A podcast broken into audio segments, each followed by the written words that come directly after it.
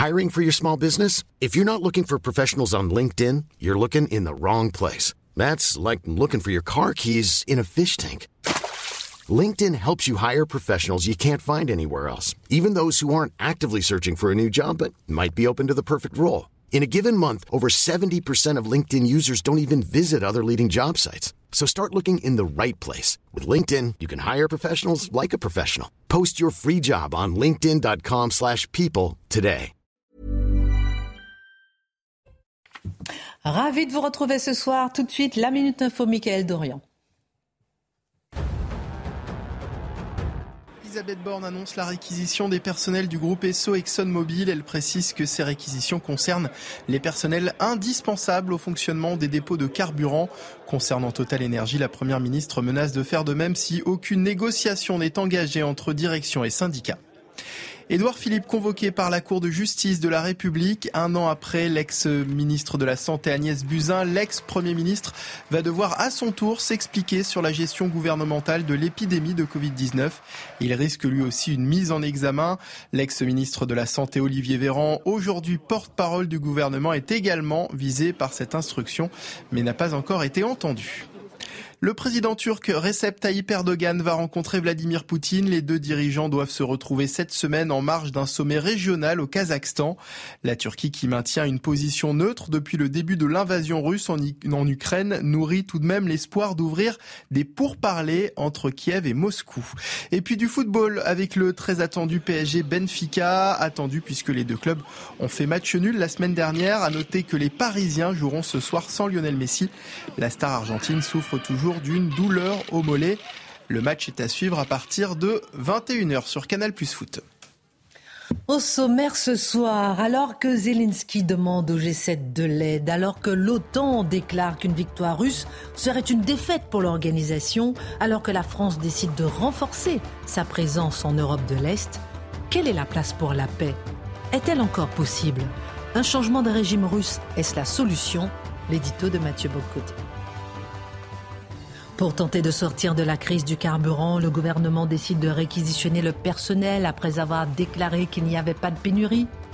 Entre réquisitionner, respecter le droit de grève, éviter l'asphyxie économique du pays, comment en est-on arrivé là? Quelles ont été les erreurs du gouvernement? L'analyse de Dimitri Pavlenko. Les Français s'exposent à des risques de détention arbitraire en Iran, prévient le gouvernement. ils sont cinq Français à être retenus dans le pays depuis ces dernières années, dont un lors des dernières manifestations. Comment analyser cette diplomatie des otages et des coups tordus entre Téhéran et Paris? Le décryptage de Charlotte Dornelas. Le 11 octobre 2010, la loi interdisant la dissimulation du visage dans l'espace public était promulguée en France. Depuis, la lutte religieuse continue par le voile interposé, visage caché, voile. Cet accaparement du corps de la femme a nécessité pour celle-ci un farouche engagement pour obtenir les mêmes libertés que l'homme. Marc Menant raconte un édito ce soir. Chez Total Energy, les mouvements de grève se poursuivent. Grève menée par la CGT, une minorité qui contraint une partie des Français en pleine crise d'énergie et de pouvoir d'achat. En quoi les minorités radicales ont-elles réussi à s'imposer dans l'organisation de nos sociétés? L'édito de Mathieu Bocoté. Une heure pour prendre un peu de hauteur sur l'actualité avec nos éditorialistes et nos journalistes. Allez, c'est parti.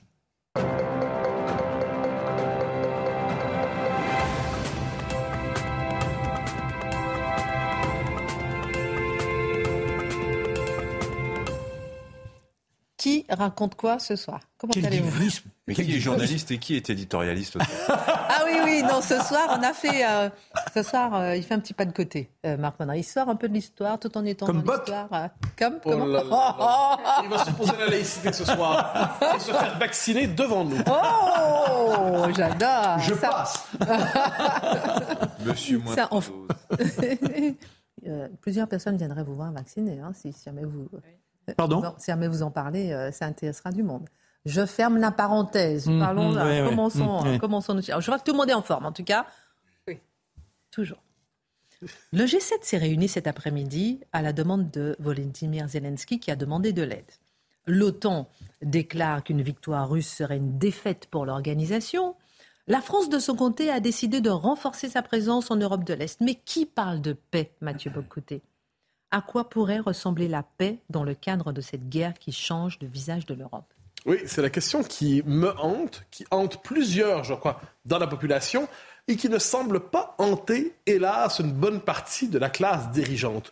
Nous regardons ce qui se passe aujourd'hui en Russie, en Ukraine, et peut-être suis-je le seul, mais je ne le crois pas, à se dire, mais vu la logique de l'escalade, vu la montée aux extrêmes, il y a possibilité d'un affrontement nucléaire qui en viendrait à nous échapper et qui jetterait le monde dans les enfers. Mais c'est une possibilité et qui, je dirais presque, qui en, excite quelques-uns. Comme cette idée, on va aller jusqu'au bout. Euh, personnellement, je ne m'enthousiasme pas à l'idée d'un embrasement planétaire. Et je me dis, la question de la paix, prenons-la au sérieux. On nous explique qu'en ce moment, les conditions ne sont pas réunies. Les conditions ne sont pas rassemblées. Mais prenons au sérieux cette idée que si on souhaitait la paix, à quoi pourrait-elle ressembler dans les circonstances? Alors, poser cette question, c'est en ouvrir une autre, inévitablement. Alors, quelle idée nous faisons-nous de la paix? Et on pourrait distinguer de manière grossière, il y aurait des subtilités à faire, mais une paix à l'européenne et une paix à l'américaine, ou on pourrait parler d'une paix politique ou une paix idéologique. La paix européenne, elle s'inscrit dans le système traditionnel diplomatique européen, qui est ce qu'on pourrait appeler une paix de compromis. Une paix de compromis, c'est cette idée qu'en dernière instance, il ne peut pas y avoir quelqu'un qui gagne à 100% et l'autre qui perd à 100% jusqu'à perdre sa propre existence politique ou nationale, jusqu'à être rayé de la carte tout simplement comme si le pays n'existait plus. Une paix de compromis, c'est une paix où on dit, bon, vous avez vos intérêts, nous avons les nôtres, les nôtres, on est persuadé d'avoir raison, mais nous savons que vous êtes persuadés d'avoir raison aussi.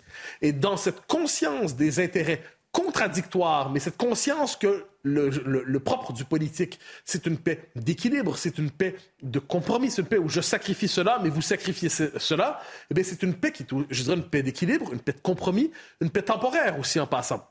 C'est une paix qui consiste à dire que la guerre est toujours possible entre les États, que l'existence même d'une pluralité d'États fait en sorte qu'il y a toujours la possibilité du conflit. Mais justement parce qu'on le sait, on cherche à encadrer la guerre, à éviter qu'une guerre locale ne se généralise, à éviter qu'un conflit local ne se mondialise. Donc c'est une conception plus classique de la paix qui s'ancrait aussi, je dirais, dans une conception multipolaire du monde. On abuse de ce terme-là normalement, mais si on le prend au sérieux ici, c'est-à-dire qu'il y a plusieurs puissances d'équilibre, chacune globalement, globalement, prétend exercer, sinon sa souveraineté, à tout le moins son influence dans la région du monde qui est à peu près la sienne, ce qui ne veut pas dire que c'est heureux pour les peuples qui cohabitent avec cette puissance, soit dit en passant. Mais il y a cette idée, donc, on va trouver une forme d'équilibre entre guillemets. Traduction dans le conflit présent. On aurait tous souhaité, je crois, que la Russie, enfin, j'en suis persuadé, que la Russie n'envahisse pas l'Ukraine. Ça aurait été beaucoup plus simple. Mais puisque l'invasion a eu lieu et que non seulement la Russie a progressé, mais a euh, réussi à arracher, annexer certains territoires, est-ce que si on souhaitait demain une paix qui serait poussée, par exemple, si Washington envoyait de tels signaux à Zelensky, est-ce qu'on pourrait se dire, bon, il y a certains territoires, pas tous évidemment, qui peuvent être concédés, d'autres qui ne le seront pas, mais à terme, il y aura suspension des, euh, des hostilités et à terme, il y aura la possibilité donc d'une fait de compromis fondé sur des concessions territoriales. À l'échelle de l'histoire, ce serait une issue plutôt banale à cette guerre. Mais qu'est-ce qui nous empêche de l'envisager aujourd'hui? C'est ce que j'appelle le souvenir traumatique de Munich. Le souvenir traumatique de Munich, c'est cette idée, donc les, accords de Munich avec Hitler, et dans ce cas-là, qui sont effectivement à l'échelle de l'histoire une catastrophe absolue, une catastrophe absolue, eh bien, c'est cette idée que toute concession territoriale est en fait concession temporaire faite au tyran qui en profitera pour pousser son avantage jusqu'à la guerre totale c'est un scénario qui est possible, j'en conviens, mais dans les circonstances, si on considère que la montée aux extrêmes de la guerre nucléaire n'est pas la solution désirée, peut-être est-ce un scénario que l'on peut envisager. Encore faut-il que les acteurs en présence le souhaitent. L'autre paix, entre guillemets, donc la paix américaine, c'est une paix 20e siècle, appelons ça comme ça, c'est la paix Wilson, c'est la paix Roosevelt. C'est la paix qui consiste à dire il faut la capitulation totale de l'adversaire, il faut, il faut en finir une fois pour toutes avec ce régime belligène, ce régime qui polémogène, ce régime qui cherche le conflit, ce régime ennemi. Donc on ne parviendra à la paix qu'en éradiquant les sources profondes du conflit, donc en liquidant finalement euh, l'administration rivale, le régime et chose en passant, on peut avoir d'excellentes raisons de souhaiter qu'ils tombent. On peut avoir d'excellentes raisons de se dire qu'ils doivent tomber. Mais dans cette logique, il s'agit de dire la paix ne sera possible que quand on en aura fini avec l'autre. Donc globalement, c'est le discours qui tourne de plus en plus ces derniers jours en disant il n'y a pas de paix possible avec le régime de Poutine. Donc la question qu'on se pose, certes, d'accord, mais qu'est-ce qu'on fait? Donc il faut provoquer de manière active le changement de régime. Il faut dire nous n'accepterons aucune négociation possible, quelle qu'elle soit, tant que ce personnage est au pouvoir. Dans la mesure où ce personnage, hélas, n'accepte pas de simplement démissionner parce qu'on lui demande, eh bien, ça veut dire qu'il n'y a pas de scénario de négociation de paix minimale possible à travers cela. Il y a aussi, c'est le fantasme américain aussi, d'un monde homogène. Un monde homogène, c'est-à-dire un monde où le commerce, le droit, le progrès de l'éthique, le progrès de la conscience a annihilé les possibilités même du conflit. La guerre appartiendrait à la préhistoire de l'humanité. En cette matière, je suis de l'école de Julien Freund, le grand philosophe, qui disait que le conflit était la loi insurmontable des sociétés humaines. La guerre est insurmontable, il faut la ritualiser, l'encadrer, la minimiser, mais nous ne parviendrons jamais à un monde absolument en paix une fois pour toutes. Est-ce que les Occidentaux, en général, ne considèrent pas justement le régime de Poutine comme incapable de faire la paix? Oui, je pense que c'est le discours qu'on entend de plus en plus. Moi, je, regarde ça avec beaucoup d'attention hmm. et il y a une forme de mutation. De... je, précise, je dis tout ça, il y a des gens qui disent tout ça en ayant quelques sympathies pour Poutine qu'on m'exclut de ce, de, ce, camp en ces matières, pour moi, c'est un autocrate et la guerre qu'il a lancée est une guerre criminelle. La question n'est pas là. Chacun la question, ses idées. très certainement, mais ce sont assurément les miennes. Mais le fait est que mes préférences personnelles ne devraient pas en dernière instance commander le j'ai mes préférences, dont on les leurs. Une fois que c'est dit, c'est lui qui est au pouvoir en ce moment. C'est lui et personne d'autre. Donc, dans ce scénario, la question que certains se disent, c'est puisque c'est le mal absolu, puisque c'est l'incarnation du mal absolu, eh bien, la moindre négociation avec lui est pure marque de faiblesse. La moindre négociation avec lui est pure concession et capitulation. Dès lors, on doit aller dans une logique du jusqu'au boutisme. Mais le jusqu'au boutisme à l'heure du feu nucléaire, ce n'est pas le jusqu'au boutisme à l'heure du mousquet ou simplement de la mitrailleuse. Le jusqu'au boutisme plus l'arme nucléaire, Personnellement, je confesse être terrifié par ce scénario. Ensuite, on se dit donc, faut faire tomber Poutine. Ensuite, la démocratie va pousser inévitablement. Un nouvel État démocratique va émerger en Russie. Notre rapport, me semble-t-il, depuis... L'idéologie du changement de régime, on comprend, ça vient de la Deuxième Guerre mondiale, puis effectivement, il fallait le faire dans ce cas-là. Il fallait non seulement faire tomber l'Allemagne, mais dénazifier l'Allemagne, très bien. Mais il ne faut pas toujours reproduire le modèle de la Deuxième Guerre mondiale, parce qu'on n'est pas toujours contemporain de la Deuxième Guerre. on a pratiqué le changement de régime à quelques reprises ces 30 dernières années. Euh, Saddam Hussein, ensuite Kadhafi, deux personnes qui n'étaient pas particulièrement admirables, soit dit en passant. Mais les faisant tomber, qu'est-ce qu'on a vu? Eh bien, les forces qui étaient contenues dans ces pays, des forces de dispersion, des forces chaotiques, des forces de désagrégation, des forces violentes, ont émergé et ont produit encore pire que les régimes que l'on combattait. Alors que la question qu'on peut se poser, c'est est-ce que est-ce que c'est pas ce qui risque de se passer si on décide de provoquer le changement de, Poutine hein, en dernière instance? Est-ce que c'est la, le centre droit, euh, démocrate, patriote, modéré, humaniste, qui prendrait le relais de Poutine, ou pas plutôt des gens encore plus, euh, plus dangereux que lui? J'entends l'argument, dit, oh, ça c'est une peur euh, excitée, exagérée. Je pense que c'est une peur qu'on doit prendre au sérieux. Mais à travers tout cela, au-delà de la question du changement de régime de Poutine, il y a ce qu'on pourrait appeler la loi de Kissinger. Hein, Henri Kissinger, ce grand homme politique, ce grand diplomate, mais ce grand théoricien des relations internationales, qui nous disait une chose, pour peu qu'on souhaite un monde en paix, mais une paix classique, c'est-à-dire une paix où on est conscient des intérêts de chacun, une paix qui n'est pas impériale, mais une paix qui est multipolaire, il faut avoir conscience non seulement des intérêts de chacun, mais de la manière dont chacun se perçoit et perçoit son rôle dans le monde. Peut-être est-ce ce qui nous manque en ce moment. Dernière question, justement. Qu'est-ce que vous entendez plus particulièrement euh, à, retenir de cette leçon? Ben, Alors, Kissinger nous dit, les États, c'est un grand réaliste. Hein. Kissinger, c'est le théoricien, euh, avec d'autres, du réalisme en politique étrangère. Mais Kissinger, c'est un réalisme brillant. Il ne dit pas les États ont seulement des intérêts, il dit les États ont aussi des passions. C'est ce que disait aussi Raymond Aron dans Paix et, gloire entre les, Paix et guerre entre les nations. Ils ont des passions, ils ont le souci de leur orgueil, de leur honneur. Ils ont aussi le souci de ne jamais être humiliés. Or, pour être capable, il disait ça à l'époque à propos du général de Gaulle, soit dit en passant. Il disait De Gaulle, oui, il peut choquer les Américains, mais les Français ont besoin du général de Gaulle pour restaurer l'image qu'ils se font de leur honneur et de leur place dans le monde. Et nous devons respecter ça, même si ça nous agace, parce que la France, sinon, sera diminuée et en paiera le prix. Donc, c'est un homme qui avait le sens des équilibres. Il se trouve que nous avons devant nous la Russie, on a aussi l'Ukraine, on a des pays baltes, on a la Pologne, on a des intérêts contradictoires. Comment peut-être chercher à tenir compte de l'intérêt et de la vision qu'a chacun d'eux chacun de ces États, et là je pousserai un, un, peu plus loin, si la Russie est humiliée une fois pour toutes, si elle n'est pas capable de dire minimalement, au terme de cette guerre, nous avons sauvé la face, nous avons sauvé l'honneur, si elle est jetée devant le précipice, eh bien, n'ayant pas eu le souci diplomatique de l'autoreprésentation qu'a la Russie d'elle-même, est-ce qu'on ne va pas se retrouver avec un monde bien pire que celui que nous avons en ce moment? Vous nous direz c'est inimaginable. Quant à moi, ça me semble tout à fait possible. Ce que j'aime avec cette chronique, c'est que personne n'ose l'aborder comme ça. Et je, le fais sans joie, soit dit en passant. Non, mais je pense qu'il faut aussi se poser la question, effectivement. Est-ce qu'il n'y aura pas un monde, il ne pourrait pas avoir un monde bien pire si effectivement on va vers un éventuel changement de régime et on va vers ce qu'on mhm. a fait effectivement. Merci beaucoup. Et, l'Iran, parce que vous avez cité la Libye, et puis mais l'Iran, on avait le chat. On va en parler avec Charles. On avait le chat et derrière on a Comini. Mm. Et regardez où on en est aujourd'hui. Mm. Donc euh, c'est formidable édito qui doit nous faire réfléchir tous effectivement et sortir de nos petits a priori. Le sens des équilibres. Merci mon cher Mathieu. Dans la deuxième chronique, on parlera de Total et d'ailleurs la grève et les minorités, la puissance des minorités dans notre pays et comment, euh, où est-ce qu'elles réussissent toujours à faire basculer euh, euh, la société. On en parle avec vous dans un instant. Dimitri, la crise des stations-service, nouvel épisode.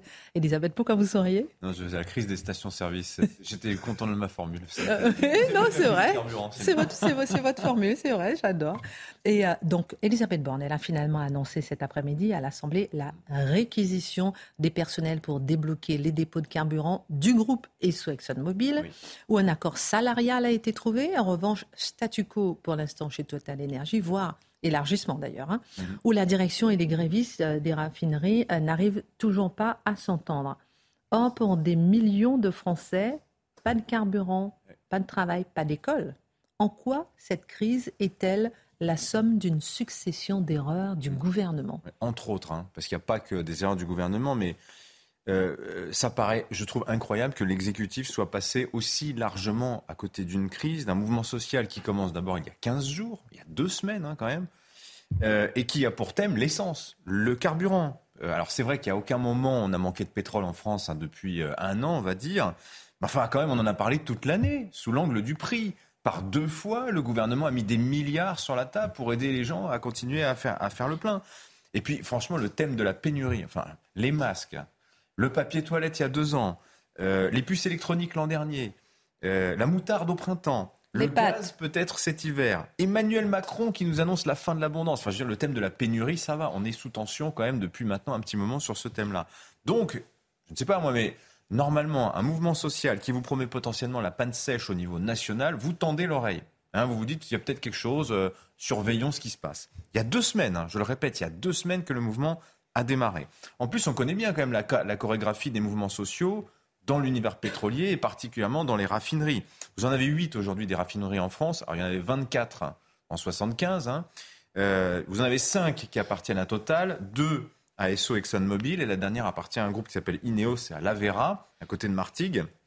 Donc vous voyez, c'est quand même pas bien difficile de tout verrouiller, surtout quand vous avez des organisations syndicales, vous avez comment dire, une sursyndicalisation, particulièrement dans ces, structures-là, dans les raffineries.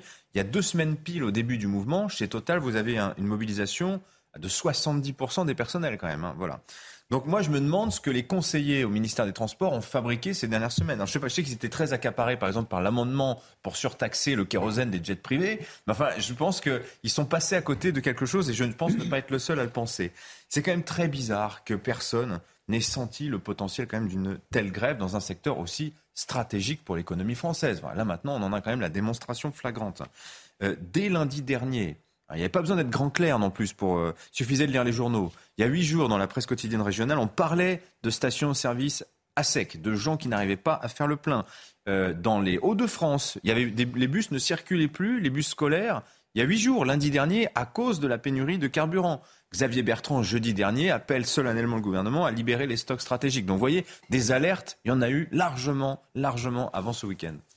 Jusqu'à ce week-end, la ligne gouvernementale consistait à dire, et on peut peut-être mm. le comprendre, que mm. c'est un conflit privé, mm. interne, au groupe Total Énergie. Oui. Alors, il y a eu même cette phrase d'Emmanuel Macron hier en Mayenne. On l'a interpellé sur la question, mais enfin, les grèves, vous allez faire quelque chose. Et on le sent là, agacé. Il dit Non, mais c'est ça le dialogue social. C'est ça le dialogue social. Donc, non mais vous vous rendez compte, des milliers, des millions de gens qui font la queue pour faire le plein, qui n'y parviennent pas, qui restent chez eux, un artisan de taxi sur trois en région parisienne qui peut pas travailler parce qu'il a plus d'essence, des cars scolaires en Essonne qui ne peuvent pas sortir parce qu'il n'y a plus d'essence, c'est un sujet privé, c'est un conflit privé. Pas de problème. C'est pas un sujet politique. Enfin, là, il y a quand même, il y a aussi quelque chose. D'ailleurs, Emmanuel Macron, quand il dit c'est ça le dialogue social, il répond et en fait, il a cru qu'on lui demandait de s'immiscer dans la négociation salariale chez Total. Mais non, mais les gens veulent pas ça. Les gens veulent simplement que l'ordre public soit là et qu'il puisse aller faire le plein. C'est tout ce que les gens souhaitent en réalité. Hein. Alors, je pense que dans la réaction d'Emmanuel Macron, il y a une inquiétude sur le sujet salaire. Enfin, imaginez que le gouvernement, un instant, aille dire à Total, bon, allez vous céder sur 10%, 5%, 8% d'augmentation.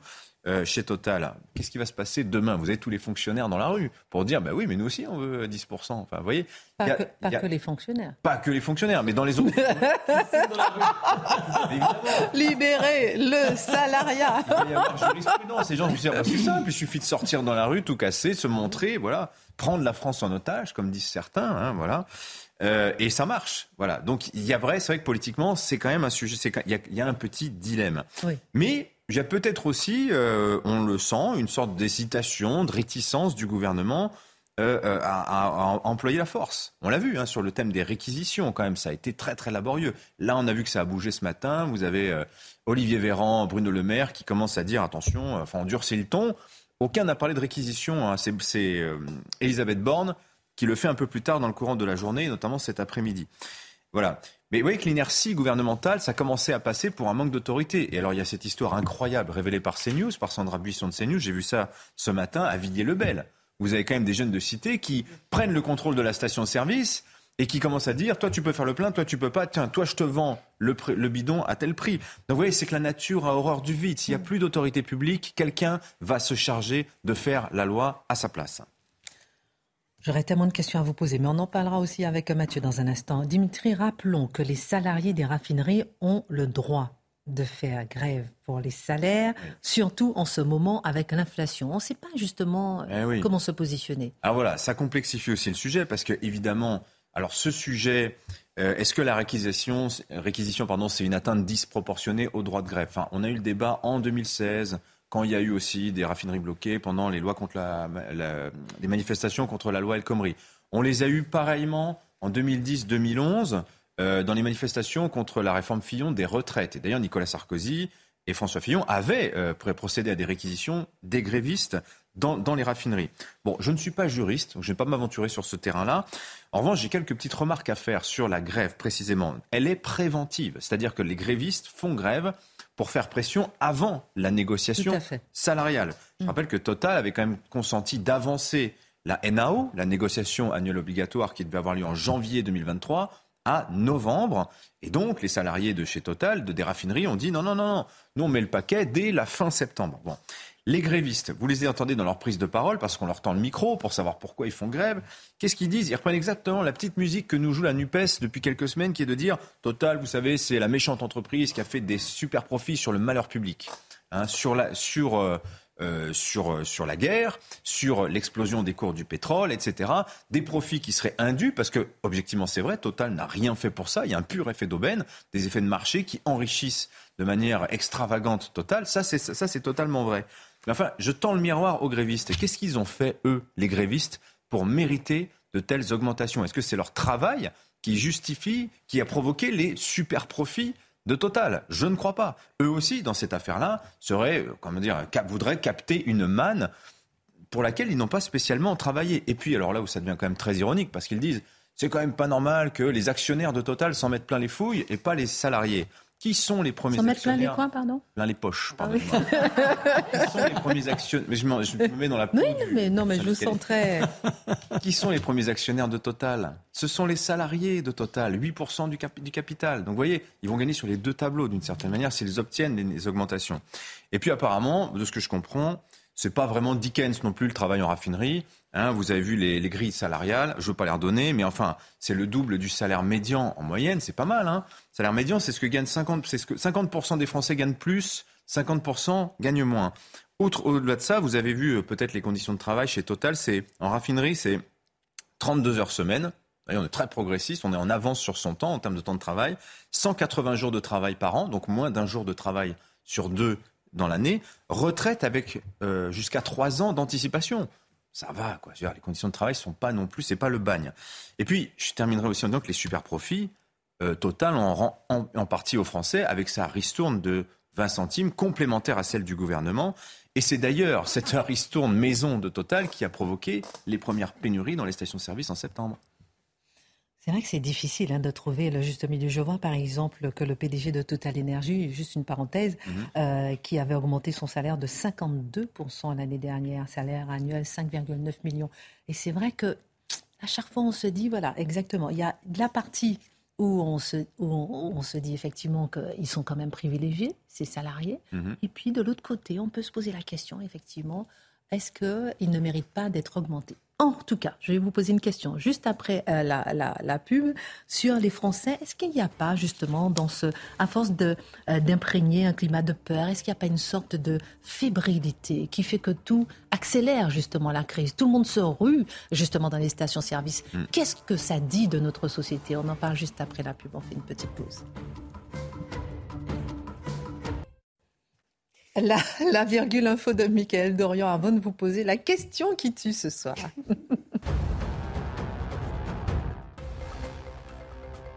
Mais dans des villes récemment reconquises par les forces ukrainiennes, le bureau du procureur général fait état de 34 corps à Sviatogirsk et 44 à Liman. Depuis le début de l'invasion russe, l'Ukraine a accusé la Russie de nombreuses exactions, mais Moscou a systématiquement démenti. La colère des policiers ne faiblit pas contre la réforme de la police judiciaire. Les opposants dénoncent le risque d'un nivellement vers le bas de la PJ et un renforcement du poids du préfet dans les enquêtes. Plusieurs opérations de contestation ont eu lieu en France ces derniers jours comme à Paris tout à l'heure. Et puis Charles III sera couronné le 6 mai en compagnie de son épouse, la reine consort Camilla. Le palais de Buckingham a précisé que le couronnement reflètera le rôle du monarque aujourd'hui et sera tourné vers l'avenir. La cérémonie qui se tiendra à l'abbaye de Westminster sera dirigée par l'archevêque de Canterbury, Justin Welby, chef spirituel de l'église anglicane.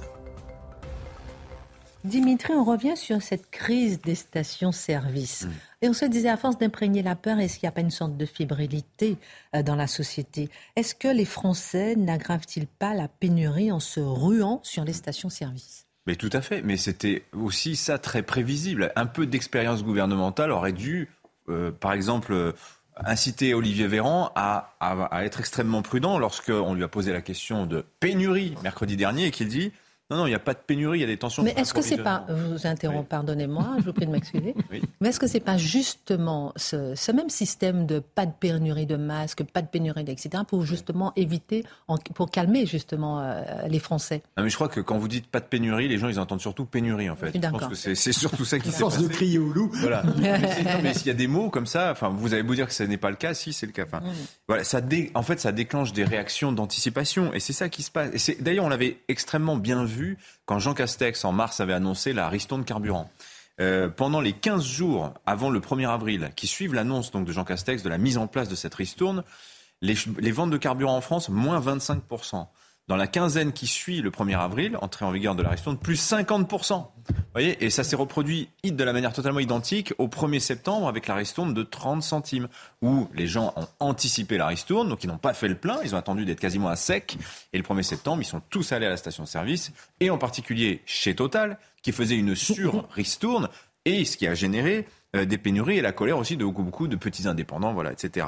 Voilà. Euh, dans trois semaines, le 1er novembre, la ristourne, elle passe de 30 à 10 centimes. D'après vous, qu'est-ce qui va se passer? Bah, c'est que les gens vont faire les pleins comme des malades dans les 15 jours qui précèdent, c'est-à-dire maintenant, là, dans, dans, les jours qui viennent. Mhm. Donc on n'est pas sorti de l'auberge, pour faire simple. Et le pire, c'est qu'on ne manque pas de carburant. Les dépôts sont pleins, sont tellement pleins d'ailleurs que, en fait, le carburant ne sort pas, mais les pétroliers achètent sur le marché de Rotterdam euh, du brut qu'ils surpayent, enfin du même du pétrole raffiné, essence, diesel, on achète même, alors là, là on touche au comble de l'ironie, du diesel raffiné à la Russie dans des quantités délirantes en ce moment. La Russie dont on dit qu'il faut vraiment la sanctionner parce qu'elle est très méchante, etc. Voilà, tout ça a fait bondir le prix du litre de 11 centimes en une semaine. Donc oui, tout ça me, me rend un petit peu inquiet. Dans la perspective d'une éventuelle pénurie de gaz cet hiver, le comportement des Français, la myopie du gouvernement, l'égoïsme des salariés de Total qui en plus ont parié sur la mauvaise image de leur entreprise, quand même on a un tableau qui est assez pitoyable, je trouve, de cette crise. Hein. Très inquiétant. Qui veut réagir? Est-ce que peut-être non, mais peut-être euh, aussi peut-être plus large aussi de, sur cette euh, euh, cette particularité peut-être française je pense, hein, à, se rouler un peu dans les stations-service alors qu'il n'y a pas encore de pénurie. Vous voyez ce que je veux dire? Qui aggrave aussi les choses. Ça, c'est partout. C'est partout. La, logique de la participation telle que l'avait promise ou envisagée le général de Gaulle. Mhm. C'est votre entreprise gagne plus d'argent, mhm. eh bien, vous en profitez. On est resté dans des conditionnements de ce type. Dès lors que l'entreprise fait d'énormes bénéfices, il est normal. Pardon? Vous êtes passé à la NUPES? Non, non, mais j'essaie d'avoir une, petite analyse. Mhm. C'est-à-dire que malheureusement, et là c'est le dernier mot de Dimitri, il a raison, on est dans un monde ailleurs, un, un monde du moi-je, d'un égoïsme total. Ah au bal des Tartuffes, la NUPES, au bal des Tartuffes, la NUPES cet après-midi, c'était pas mal à l'Assemblée. Solidarité avec les raffineurs, les mêmes qui la semaine dernière s'en prenaient au gouvernement, qui défendaient soi-disant un budget anti-pauvre qui souffre aujourd'hui de la grève des raffineurs? Moi, je pense que ce sont les mêmes que la qui sont solidaires. prétendait défendre la semaine dernière. Voilà, oui. Le MEDEF qui, parle de risque d'asphyxie euh, du pays. Euh, euh, qui, parce que les trois quarts des, salariés prennent leur voiture. on a vu aussi que les économistes prévoient une croissance à zéro hein, dans les mois qui viennent. Ce qui veut dire effectivement que ça va certainement s'aggraver et qu'il y a vraiment des décisions à prendre, en tout cas à suivre. Merci beaucoup, euh, mon cher Dimitri. Cinq Français sont détenus comme otages en Iran. La ministre de l'Europe et des Affaires étrangères, Catherine Colonna, a indiqué ce matin qu'elle aurait son homologue iranien au téléphone rapidement pour demander une nouvelle fois la libération immédiate de tous nos compatriotes. Comment, Charlotte, analyser cette diplomatie des otages entre Téhéran et Paris Et d'abord, qui sont ces otages? Oui, parce qu'on a été étonné de la déclaration dans la mesure où il y avait quatre otages qui étaient connus jusque-là et que euh, la ministre des Affaires étrangères nous en annonce cinq euh, aujourd'hui. Alors, la première, c'est une chercheuse franco-iranienne qui s'appelle Fariba Adelkar. J'espère que j'abîme pas trop son nom, mais qui a été arrêtée en juin 2019 et qui a été condamné à 5 ans de prison à l'époque pour atteinte à la sécurité nationale. Il faut voir à chaque fois pourquoi ils sont condamnés, parce que vous allez voir que c'est souvent le même genre euh, d'accusation. De, alors euh, ensuite, on a Benjamin Brière qui lui a été arrêté en 2020. Il a été condamné à 8 ans et 8 mois d'emprisonnement pour espionnage cette fois-ci. Alors lui, c'était un blogueur. Il avait été accusé notamment parce qu'il s'opposait au, port euh, obligatoire du hijab. Euh, alors ça, ça lui avait été beaucoup reproché sur son blog. Mais par ailleurs, il est accusé d'avoir fait voler un drone près de la frontière iranienne. Vous voyez, c'est beaucoup d'accusations. C'est très difficile d'avoir le vrai du faux, évidemment, surtout quand vous accusez quelqu'un d'espionnage. Bon, c'est rien de plus compliqué à, démontrer. Et ensuite, les, deux autres qui étaient déjà connus sont euh, deux syndicalistes. Elle, euh, dans un syndicat d'enseignants, Cécile Collère et Jacques Paris, son compagnon, qui ont été arrêtés en mai dernier. Alors eux, ils sont accusés d'être entrés, je cite, entrés dans le pays dans le but de déclencher le chaos et déstabiliser la société. Il faut déjà être bien euh, à deux pour déclencher le chaos dans un pays. Il faut, être quand même assez balèze. Mais et la semaine dernière, euh, Téhéran a diffusé. Alors ça, c'était la première fois qu'on reparlait de ces otages récemment, je veux dire, parce que Téhéran a diffusé une vidéo présentée comme des aveux de cette femme et de son compagnon, aveu dans lequel elle disait euh, travailler pour la DGSE. Paris a immédiatement réagi en disant que c'était absolument euh, que c'était une mise en scène indigne et parlait pour la première fois d'otages d'État. Euh, donc à cause de ces aveux, alors là, c'est pareil. Moi, je ne peux pas vous dire aujourd'hui oui, non, la DGSE, parce que l'État français va pas dire en échange euh, oui, bien sûr, c'était un agent de la DGSE, bien joué, vous l'avez démasqué. Évidemment que c'est impossible de le prouver. Simplement, ce sont deux personnes qui travaillaient dans euh, l'Inde, enfin dans des syndicats euh, d'enseignants, qui étaient partis là-bas, en l'occurrence en voyage en couple. c'est quand même assez peu probable, pour le dire comme ça. Et donc, le dernier otage. Alors on ne sait pas exactement, on n'a pas son identité précise, mais ça pourrait être l'un des étrangers qui a été arrêté au cours des manifestations récentes en Iran, puisque l'Iran avait annoncé avoir euh, arrêté neuf étrangers, dont un Français. C'est très probablement euh, celui-là. Et il y a aujourd'hui plus d'une vingtaine de ressortissants de pays occidentaux, euh, qui sont binationaux pour la plupart, et qui sont détenus ou bloqués en Iran. Euh, les ONG le dénoncent très régulièrement, mais c'est vrai qu'on en parle assez rarement. Et là, la crise en Iran a fait euh, ressurgir à la fois le, cas de ces otages-là qui existent déjà et surtout le risque d'otages à venir.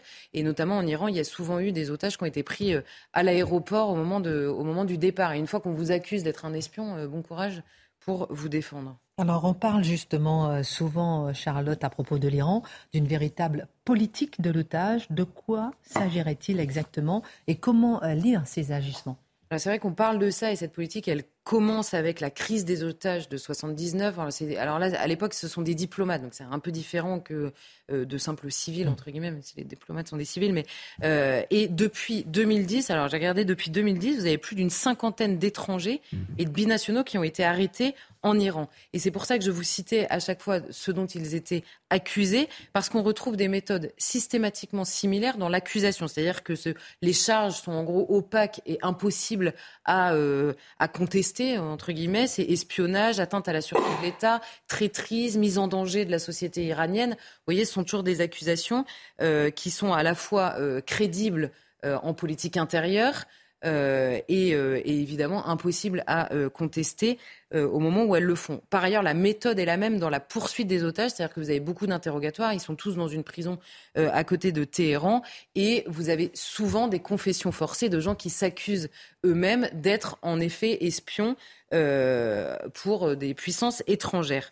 Alors le but, euh, c'est évidemment la négociation avec les puissances étrangères. C'est pour ça qu'on appelle ça la politique de l'otage ou les otages euh, pour la politique diplomatique de l'Iran. C'est-à-dire qu'ils servent tout simplement de monnaie d'échange dans les interactions avec les pays étrangers. Alors j'ai retenu deux exemples euh, récents d'otages de, libérés, d'otages occidentaux qui ont été libérés. Vous allez voir qu'à chaque fois la coïncidence est magnifique. Vous avez un journaliste américano-iranien qui avait été libéré le jour de la mise en place de l'accord sur le nucléaire iranien. Et par ailleurs, il avait lui-même raconté dans un livre à la suite de ça que son, sa libération avait dépendu de négociations de prisonniers iraniens qui avaient été euh, libérés, de l'allègement euh, du régime de sanctions qui avait été discuté avec les Américains et évidemment de cette question de l'accord sur le nucléaire iranien. Il y en a un deuxième qui est un chercheur américain. Alors lui, il avait été échangé après trois ans de prison. Donc ils sont accusés d'espionnage et c'est extrêmement lourd contre la remise en liberté d'un universitaire iranien qui avait été euh, emprisonné. Donc on voit pas bien s'il est vraiment otage et qu'il a atteint à la sûreté de l'État. On voit pas bien comment il pourrait être échangé contre un universitaire iranien à l'inverse, sans que ça n'atteigne euh, la sûreté euh, de l'Iran. Et donc, il y a une instrumentalisation très simple à la fois des arrestations, un chantage auprès des pays étrangers. Et par ailleurs, ça peut aussi être un jeu de pression en interne. Parce que là, depuis quelques jours, on se dit, bon, il y a euh, les Iraniens d'un côté qui manifestent et puis le pouvoir de l'autre, mais il y a des tensions en interne au sein du pouvoir. C'est ce que soulignait Marc en réaction euh, à, euh, à l'édito de Mathieu. Parce que, alors, c'est le, cas de la chercheuse française qui est la plus ancienne, la otage actuellement française. Elle, elle avait été détenue immédiatement par les gardiens de la Révolution. Et en décembre, l'histoire m'a pas mal intéressée parce qu'en décembre 2020, le parquet a fait appel de la décision d'un tribunal iranien. Il y a un tribunal iranien qui a décidé de lui accorder, une libération conditionnelle. Elle était donc sous bracelet électronique. Le parquet a fait appel et le dossier a été transmis à un tribunal révolutionnaire, c'est-à-dire entre les mains des fameux gardiens de la Révolution et des passes d'Aran. Et là, on comprend dans l'analyse de, d'iranophiles ou d'iranologues, je sais, voilà, euh, que, euh, en l'occurrence, c'est un moyen de pression des gardiens de la Révolution sur le gouvernement du président, qui est vu par ces gardiens comme modéré par rapport à eux la politique qu'ils voudraient mener. Donc les gardiens se servent en, en interne de ces otages-là pour faire pression sur le président lui-même dans les négociations éventuellement avec l'extérieur. Et ça avait été euh, flagrant au moment des discussions sur le nucléaire iranien. Il y avait une volonté d'aller beaucoup plus loin du côté des gardiens euh, de la révolution. Donc vous voyez que ces otages servent à la fois diplomatiquement vers l'étranger, mais même euh, sur la question de politique intérieure. Faut-il voir un rapport entre le tout dernier otage dont vous avez parlé, cette communication et ce qui se passe en ce moment en Iran? Alors évidemment, il y a d'abord, bon, évidemment celui qui est arrêté pendant les manifestations et cette vidéo euh, de cette femme qui fait l'aveu de travailler à la DGSE, elle est entre leurs mains depuis mai pourquoi cette vidéo sort en ce moment, on peut légitimement se poser la question. Et on se souvient que les mots-là euh, disent depuis quelque temps au sujet de ces manifestations, en gros, derrière la révolte des Iraniens, des Iraniennes et euh, des Iraniens euh, en soutien, il y a évidemment, on retrouve le grand Satan, les, le, grand Satan dans leur bouche, hein, je précise, les États-Unis et Israël qui sont derrière cette mobilisation populaire. L'idée, c'est de, de, contester, on va dire, la révolte euh, au sein de l'Iran en reprenant la rengaine de se dire il y a la mainmise occidentale pour déstabiliser notre pays. Alors évidemment, cette communication euh, de, sur les otages, elle embarrasse la France, mais en réalité, il y a probablement une destination beaucoup plus de politique intérieure en ce moment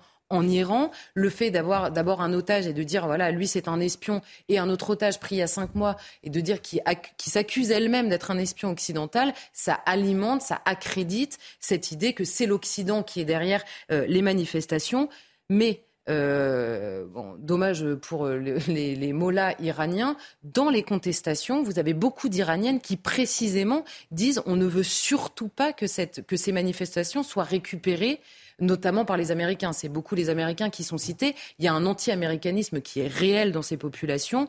Euh, pour X raisons, ça pourrait faire l'objet d'une autre chronique. Mais elles le disent en permanence. Surtout, il ne faut pas que, euh, que cette révolte intérieure soit autre chose qu'une révolte iranienne, parce qu'alors sinon, ce sera le meilleur moyen pour en effet perdre d'abord le soutien d'une partie de la population et en plus euh, accroître la répression pour s'opposer aux États-Unis. Donc c'est un discours qu'on entend au sein même des manifestations, elles-mêmes s'opposent à une possible récupération occidentale. Euh, donc le, discours des mollets est difficilement euh, audible dans cette euh, situation. Merci beaucoup Charlotte pour cette analyse détaillée de ces otages retenus, français retenus en Iran. justement, un petit lien avec un voile, en tout cas un lien avec la femme. Le 11 octobre 2010, la loi interdisant la dissimulation du visage dans l'espace public était promulguée en France.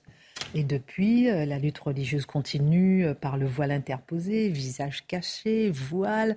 Euh, cet accaparement du corps de la femme a nécessité pour elle un farouche engagement pour obtenir les mêmes libertés que l'homme.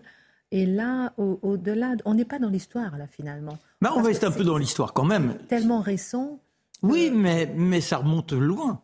Et ce qui est inquiétant, c'est que cette loi, elle est votée en 2010, allez cheminer ici ou là, du côté de Trappes, je ne vais pas citer toutes les villes, je ne suis point sycophante, mais vous verrez de nombreuses femmes qui malheureusement ne sont que de vagues silhouettes, car elles portent toujours ces tenues qui apparemment ont été déclarées prohibées. Mm. Alors c'est terrifiant parce que ça signifie quoi? Porter ces éléments. Mm. Ça veut dire que c'est une négation de soi c'est un effacement, c'est se soustraire au monde, c'est se désincarner. Vous n'existez plus, ni dans le regard des autres, mais comme les autres ne peuvent pas vous percevoir, vous-même, il y a une sorte de dissolution. Vous vous rendez compte? C'est-à-dire que vous n'êtes plus un individu. Alors vous pourriez dire, elles peuvent s'accrocher à l'idée d'être une silhouette. Non. On n'est même pas une silhouette, car il ne faut pas que ce soit du juste corps. Il faut que ce soit flou. Vous devenez au mieux une balise, une barrière. C'est-à-dire que quand vous êtes sous ces attributs, ne m'approchez pas, ne m'approchez pas, car dans leur esprit, elles admettent l'idée d'être une tentatrice. Elles sont en quelque sorte possédées par le démon.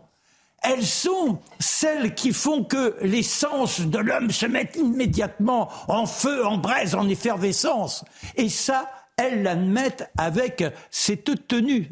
Alors vous allez dire, bon quand même, ça a bien disparu, et j'entends nombre de gens politiques de tous bords, et en particulier ceux que l'on appelle les islamo-gauchistes, je les entends dire quoi? Oui, mais enfin, bon, aujourd'hui, c'est réglé, elles peuvent mettre le voile, c'est leur liberté. Mais c'est quoi leur voile? Le voile, c'est un résiduel. C'est l'élément qui vaut à ces femmes de dire, regardez, il n'est pas question de venir à mes côtés. Et c'est quoi un visage? Parce que c'est ça qui est fascinant. Un visage. Moi, quand je vous regarde, il suffit d'avoir un œil sur Internet ou les réseaux sociaux. Les gens se ravissent de votre minois souriant et avenant. De la même façon, du charme de Charlotte. Et puis de ma sale trogne. Bon, ils disent quand même non, mais je veux dire par là, c'est pas gênant. Il faut savoir s'amuser de soi. Le côté pépère de notre Mathieu, le côté, allez, sourire malicieux. C'est-à-dire que notre visage, il dit tout. Notre visage, il est là, il parle avant nos mots. C'est-à-dire que notre visage, il trahit nos émotions, il trahit nos, sensations. On s'offre aux autres par le visage. Et alors là, on vous dit, bâchez tout ça, masqué. Tiens, masqué. D'ailleurs, il y en a plus d'une qui remet le masque en prenant prétexte de la situation. Eh oui, non, peut-être, oui, oui, faites chut, comme vous voulez, mais c'est vrai que c'est un handicap. Et d'ailleurs, les pédopsychiatres aujourd'hui s'inquiètent chez les plus jeunes parce qu'il n'y a plus ce contact avec l'autre. C'est quand même une intégrité, le corps humain. Et ce qui est le plus enthousiasmant, c'est quand on voit un visage arriver.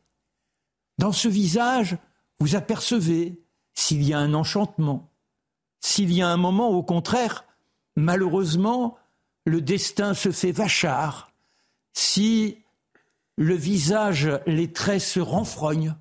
Et puis moi j'aime quand soudain ça flamboie, quand ça s'illumine, quand on est dans l'allégresse, tout ça disparaît.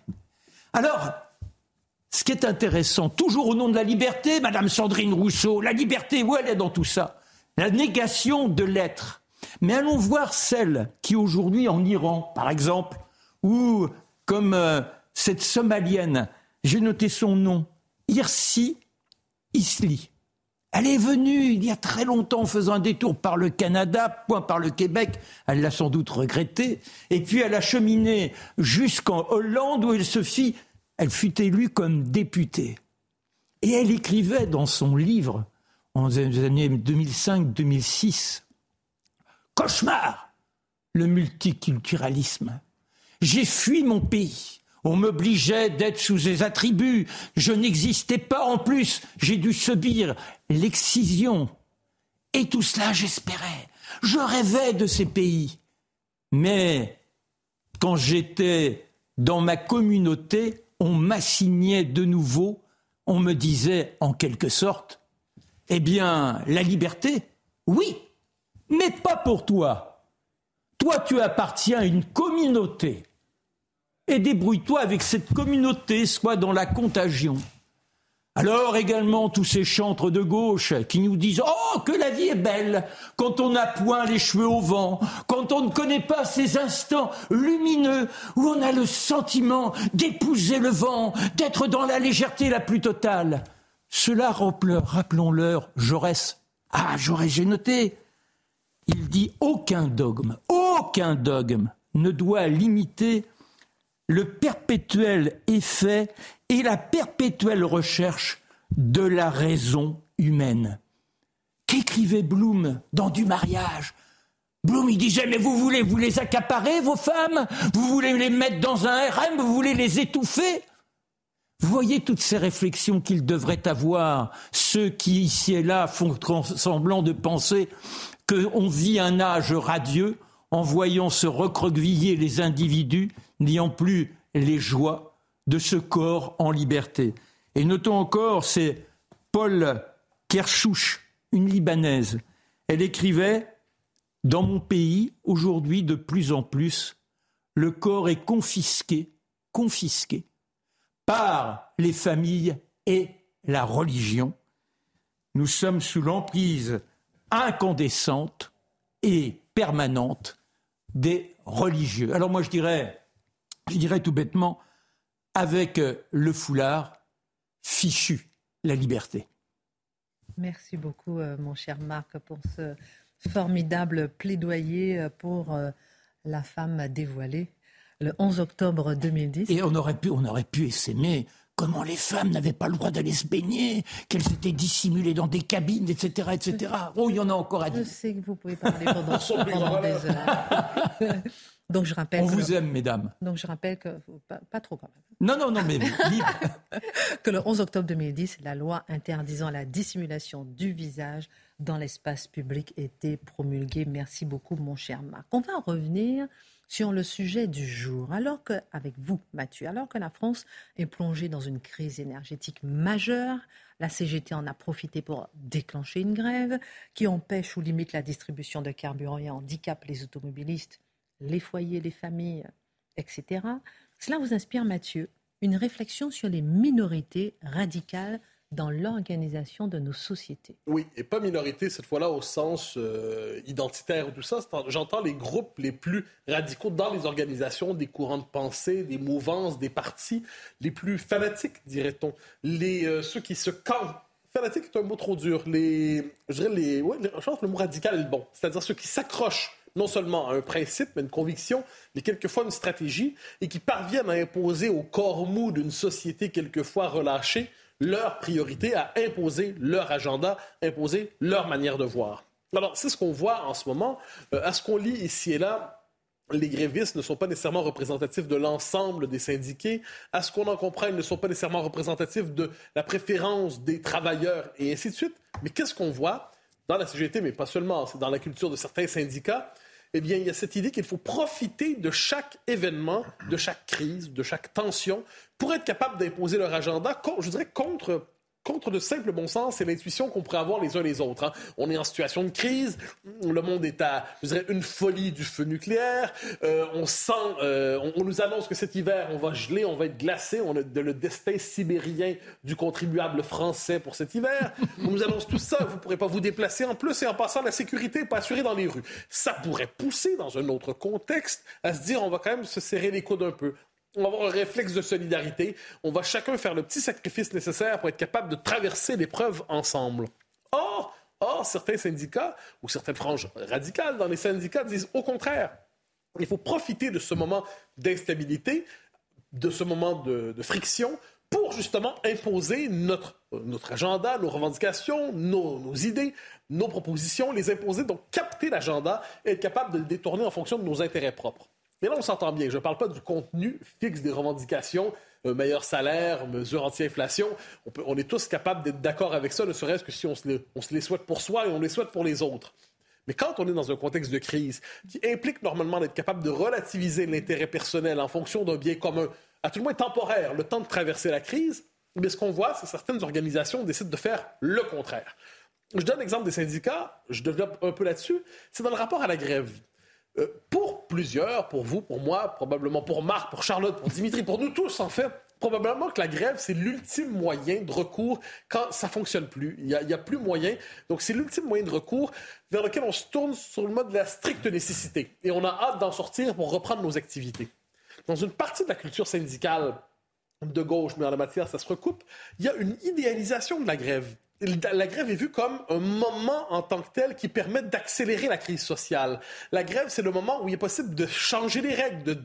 c'est le moment disruptif qui fait trembler les patrons, qui fait trembler la société et qui permet à ceux qui prétendent parler au nom des travailleurs, et non pas les travailleurs, soit dit en passant, mais ceux qui prétendent parler en leur nom, justement de s'emparer de la vie sociale.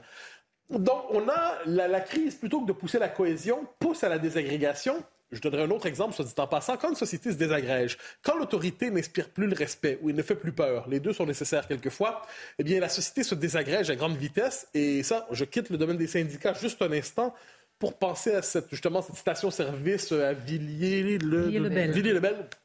Alors, on voit. Dont Dimitri parlait il y a Oui, mais exactement, avec raison. Là, on a des, Très intéressant des, des individus, on a des, des tendances, évitons de les caractériser pour l'instant, probablement des jeunes. Euh, probablement. Des jeunes qui s'emparent et qui disent c'est notre station, c'est sur notre lieu et on distribue en fonction de nos priorités qui aura de l'essence, qui n'en aura pas, à quel prix on le vend et ainsi de suite. Donc quand la société se désagrège, chaque groupuscule potentiel, chaque communauté potentielle tend à se figer, se fixer, se mobiliser et à faire passer la logique du petit intérêt plutôt que la logique de l'intérêt général. Donc on peut voir dans les événements présents un exemple parmi d'autres de l'effet de la désagrégation sociale qui ne pousse pas au bien commun, mais qui pousse justement un repli euh, sur l'intérêt le plus égoïste qui soit. Alors le gouvernement vient d'annoncer des réquisitions de personnel. Est-ce que selon vous, c'était la chose à faire? Oui, bien sûr. Pour une raison assez simple, en fait, c'est... Euh, dans la mesure où les syndicats étaient sur le mode du rapport de force. Du rapport de force en disant vous n'oserez jamais. Mhm. Vous n'oserez jamais, vous êtes trop lâche. D'ailleurs, je, je, lisais, je crois que c'était aujourd'hui, on disait c'est la. Déclaration de guerre. Déclaration de guerre, ce serait la guerre. Bon, on décide de jouer à ça, donc autrement dit, on dit vous êtes des trouillards. Vous êtes, euh, t'as les jetons McFly, hein, comme on dirait dans, un, film américain. T'as les fois McFly. Bon. Alors, et là, ben, et là, on dit un instant, ben non, puisque c'est nécessaire, l'intérêt général est là, l'intérêt national est là, nous nous permettons ces, euh, cette action, nous permettons cette action de réquisition. Là, il y a l'autre argument qui traîne dans tout ça, c'est la question du droit de grève. Alors évidemment que le droit de grève est fondamental en démocratie, mais le fait est qu'on ne saurait l'absolutiser. Le droit de grève s'inscrit dans une définition plus large, je le disais, du bien commun de l'intérêt général. Or, si vous faites valoir le droit de grève et vous permettez de le définir en fonction des syndicats les plus radicaux, qui se permettent ensuite de prendre en otage l'ensemble de la population en prétendant frapper les gros, mais en fait dans les, dans les faits en cognant et en piétinant le petit, mais quand on voit ça, encore une fois, je dirais que le droit de grève doit être admis, chanter, mais modéré, encadré et civilisé, ce que ne font pas ceux qui sont dans la logique, sinon de la grève sauvage, à tout le moins de la grève opportuniste, pour être capable de frapper une société lorsqu'elle se sent faible. Donc, voyant tout cela, il y a des gestes d'autorité qui sont quelquefois nécessaires, et c'est lorsqu'on ne les attend plus qu'ils sont quelquefois appréciés par la population qui dit enfin, le gouvernement on a une formule au Québec, hein, met ses culottes. On met ses culottes, c'est-à-dire on cesse de se promener dépenaillé, complètement avachi. On décide d'avoir un geste d'autorité. De ce point de vue, je pense que c'était apprécié. À plus, en plus, on a toujours le gouvernement des juges qui nous explique que rien n'est possible. Quand un gouvernement décide d'agir en plus pour l'intérêt général pour une fois, ben, on ne s'en désolera pas nécessairement. Il représente toutefois une minorité. Oui, mais la loi de l'action en politique en démocratie, je pense que c'est ce que je disais un peu au début, c'est que les minorités finissent généralement par structurer le débat faut bien le voir. qui aurait cru, qui aurait cru, là je, je, déplace ça sur mes obsessions habituelles, vous allez voir que le lien est légitime. Qui aurait cru il y a quelques années qu'on prendrait au sérieux un débat sur le fait qu'un euh, homme peut être enceinte? Qui personne, personne n'aurait imaginé ça. On aurait dit, vous êtes un farfelu, vous êtes, vous êtes, bizarre, monsieur. Vous êtes martien, ah, Jupiter plutôt, Vénus, j'en sais rien, mais certainement pas la planète Terre. Or, qu'est-ce qu'on voit? Ce débat-là s'est imposé à nous. Pourquoi? Parce que les militants trans radicaux ont été capables, avec acharnement, d'imposer ce thème. Sur la question du racisme, l'idée qu'il y a un racisme d'État, un racisme systémique, c'était des thèses périphériques à la marge des mouvements décoloniaux. Ce sont des thèses désormais normalisées dans tout un courant de la gauche. Les débats sur l'immigration, quand on nous explique que ce n'est que richesse, il y a, pendant longtemps, on savait quand même équilibrer la vision, le rapport autour des questions d'immigration. Donc les minorités radicales parviennent généralement à structurer le débat public. Pourquoi? Parce qu'elles ont des convictions fortes, une stratégie d'obsession, une stratégie de répétition, elles imposent leur thème. Et alors que le commun des mortels, c'est quoi son souci? Ben, d'avoir l'air modéré. Globalement, dans la vie, on veut l'air modéré, ouvert à l'autre. On veut discuter, on veut entendre, on veut parler. Devant la radicale, on s'aplatit et on finit finalement par accepter les termes du débat qu'ils nous proposent ou nous je suis inquiète quand même lorsque j'entends euh, ça. Est-ce que ça veut dire qu'il faut être une minorité pour faire avancer la société? Je vous pose la question après la minute info de Mathieu Devez. La France renforce sa présence militaire en Roumanie. Dans le cadre de l'OTAN, le pays va déployer une compagnie de véhicules blindés d'infanterie et un escadron de chars Leclerc. Objectif affiché par le ministre des Armées Sébastien Lecornu, rehausser notre posture défensive sur le flanc est de l'Europe. Une décision prise au regard de la situation sur le flanc oriental de l'OTAN et de la violence des combats en Ukraine. L'Ukraine qui annonce avoir libéré 32 soldats prisonniers dans un échange avec la Russie. Dans le même temps, le pays a exhumé des dizaines de civils tués dans des villes reconquises dans l'Est. À Liman, quelques 110 tombes ont été dénombrées. L'Ukraine accuse les Russes de nombreuses exactions, des tortures ou des exécutions sommaires. La Russie dément systématiquement ces accusations. La justice britannique étudie la demande d'un référendum d'indépendance en Écosse. La première ministre écossaise, Nicola Sturgeon, avait annoncé en juin vouloir organiser en 2023 un nouveau référendum sur l'indépendance de la nation britannique. Déjà consulté sur le sujet en 2014, les Écossais avaient voté à 55% pour rester au sein du Royaume-Uni, mais les indépendantistes estiment que le Brexit a changé la donne. Angela Merkel, récompensée pour son action en faveur des réfugiés, l'ex-chancelière allemande a reçu le prix Nansen du Haut Commissariat des Nations Unies pour les réfugiés. Elle demande aux dirigeants mondiaux de ne pas renvoyer des personnes dans des pays où elles risquent d'être persécutées. L'Allemagne a accueilli plus d'un million deux cent mille réfugiés et demandeurs d'asile en 2015 et 2016, au plus fort de la crise migratoire en Europe. Crise de carburant, les minorités gagnent. C'est ce que vous êtes en train de nous expliquer. Faut-il être une minorité pour changer le monde? Vous savez, je suis de ceux qui ont longtemps espéré euh, la manifestation des majorités silencieuses. Or, je constate que ce qui caractérise la majorité silencieuse, c'est qu'elle est silencieuse. Euh, et globalement, elle se laisse entraîner malgré elle dans des évolutions sociales, sociétales, culturelles, identitaires. Et elle proteste, mais proteste mollement. Pour une raison, c'est qu'elle n'est pas organisée à la manière d'un lobby qui pèse dans le débat public. Or, qu'est-ce qui caractérise, ça, dans toutes les théories de l'action collective, on, on peut y arriver? C'est une idée simple. En démocratie, ce sont les lobbies idéologiquement structurés, capables d'imposer un thème dans l'espace public, capables d'obliger les autres à se positionner sur leur thème à imposer leur vocabulaire, leur langage, leur concept, leur vision du monde, qui sont capables finalement de prendre euh, l'ascendant sur la vie publique. On peut s'en désoler, on peut s'en réjouir selon les préférences des uns et des autres, mais c'est ainsi que nos démocraties fonctionnent, et c'est probablement pour ça que la majorité se sent aliénée dans son pays. Que la majorité sorte de son silence. Oui. Excellente suite de programme, tout de suite Pascal Pro.